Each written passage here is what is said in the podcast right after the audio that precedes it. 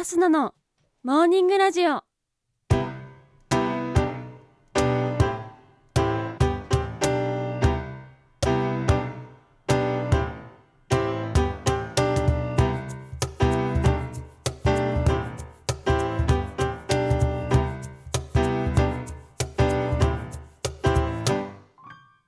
皆さんおはようございます。そして本日9月15日水曜日。お誕生日のあなたおめでとうございます。この番組はバイオリン弾きのアスナがあなたの今日一日が少しでも楽しくスタートできるようお手伝いをする番組になっております。今日のお天気や一日をワクワク過ごせるお役立ち情報などお話をしてまいります。のでどうぞ最後までお付き合いお願いいたします。それでは今日も早速お天気のコーナーから参りましょう。本日9月15日のお天気です。今日は南西諸島から西日本は雲が広がり雨の降るところが多いでしょう。特に九州南部では雷を伴って非常に激しく降るところもある見込みです。土砂災害に警戒し低い土地の浸水河川の増水落雷や竜巻などの激しい突風にご注意ください。東海から関東や東北太平洋側は雲の多い天気となり朝までは雨の残るところもありそうです。北陸から東北日本海側や北海道はおおむね晴れるでしょう。最高気温は全国的に平年並みか平年より低くなるところが多い予想です。東京都最高気温26度の予想となっております。また台風14号の今後の進路にご注意ください。それでは次のコーナーに参りましょう。毎日が記念日のコーナー。本日9月15日の記念日はこちら。老人の日大阪寿司の日。石狩鍋記念日となっております。老人の日こちら以前は9月15日は敬老の日でしたが祝日法の改正により敬老の日は9月の第3月曜日に変更されたことに伴い旧敬老の日だった9月15日を老人の日として記念日に制定されました。年々平均寿命が伸びる近年において福祉への関心と理解を深めるとともに老人自ら生活の向上に努める意欲を促すことが提唱されております。続きまして大阪寿司の日。こちら押し寿司などの大阪寿司は生魚を使わないことからお年寄りにも安全で安心して食べられるとされており9月15日が旧敬老の日であることから制定された記念日となっております。木枠に厚焼き卵や鯛、穴子、エビなどを並べて押し寿司にしたものや伊達巻き寿司太巻き寿司を盛り合わせた大阪寿司は美しく味のバランスの取れたミニ懐石料理とも言われているそうです。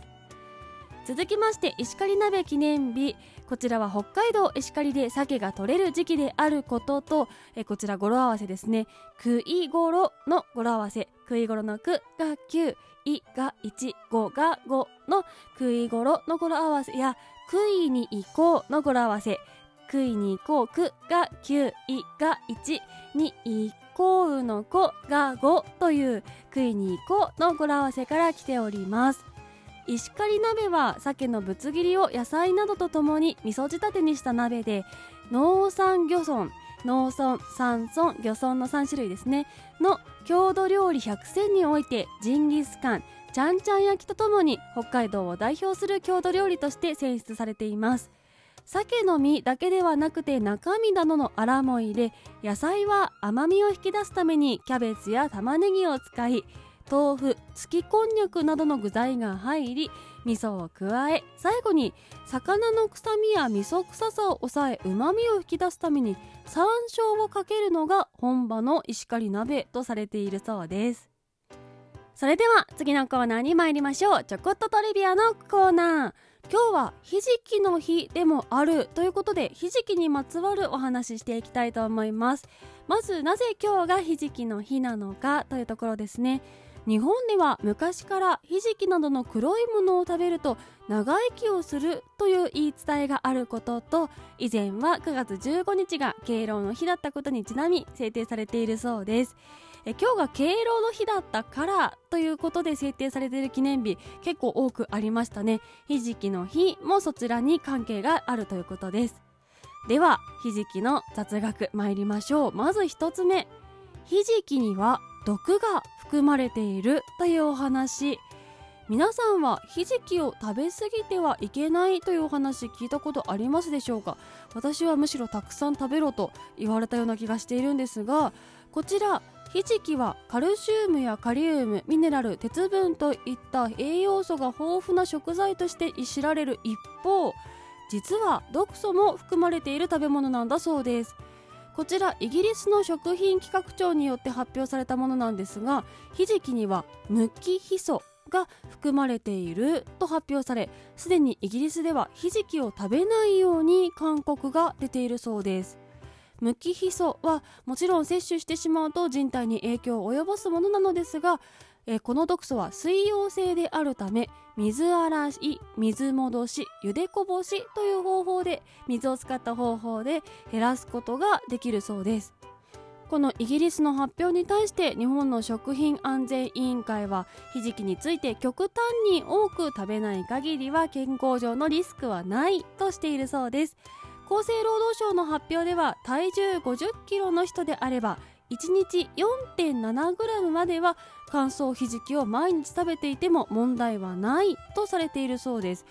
知りませんでした。結構有名な話みたいな扱いにもなっているんですけれども私知らなかったですね。結構ひじきの煮物え乾物で4.7って戻すとどれぐらいなのかなってちょっと調べなきゃなと思ったんですけれども皆様もひじきの食べ過ぎにはご注意ください。続きまして最近のひじきはそんなに鉄分が含まれていないというお話です。ひじきといえば鉄分が豊富に含まれている食材だと思われがちなのですが最近のひじきはそんなに鉄分が含まれていないということご存知でしょうか？えー、なんと2010年まではひじき 100g に対して鉄分 55mg 含まれていると発表されていましたが2015年には鉄分が 6.2mg しか含まれていないと発表されています。ほとんど10分の1え？何があったんだということなんですがえこちらはですねひじきの製造に使われている釜の材質が鉄製からステンレス製に変わったことが関係しているとされているそうです。つまり今までひじきに含まれていると考えられていた鉄分はひじきではなくて鍋の鉄分が溶け出していたということになるのでしょうか。ちょっと衝撃的な事実になりますけれども、えーと、食べても鉄分は取れないかつ毒が含まれているとなるとひじきの意味みたいなところにちょっと思いを馳せなければいけないような気がいたしますが、えー、本日2つ雑学お届けいたしました。ひじきには毒が含まれているそして鉄分はそんなに含まれていない。皆様この事実どのように受け取られますでしょうか？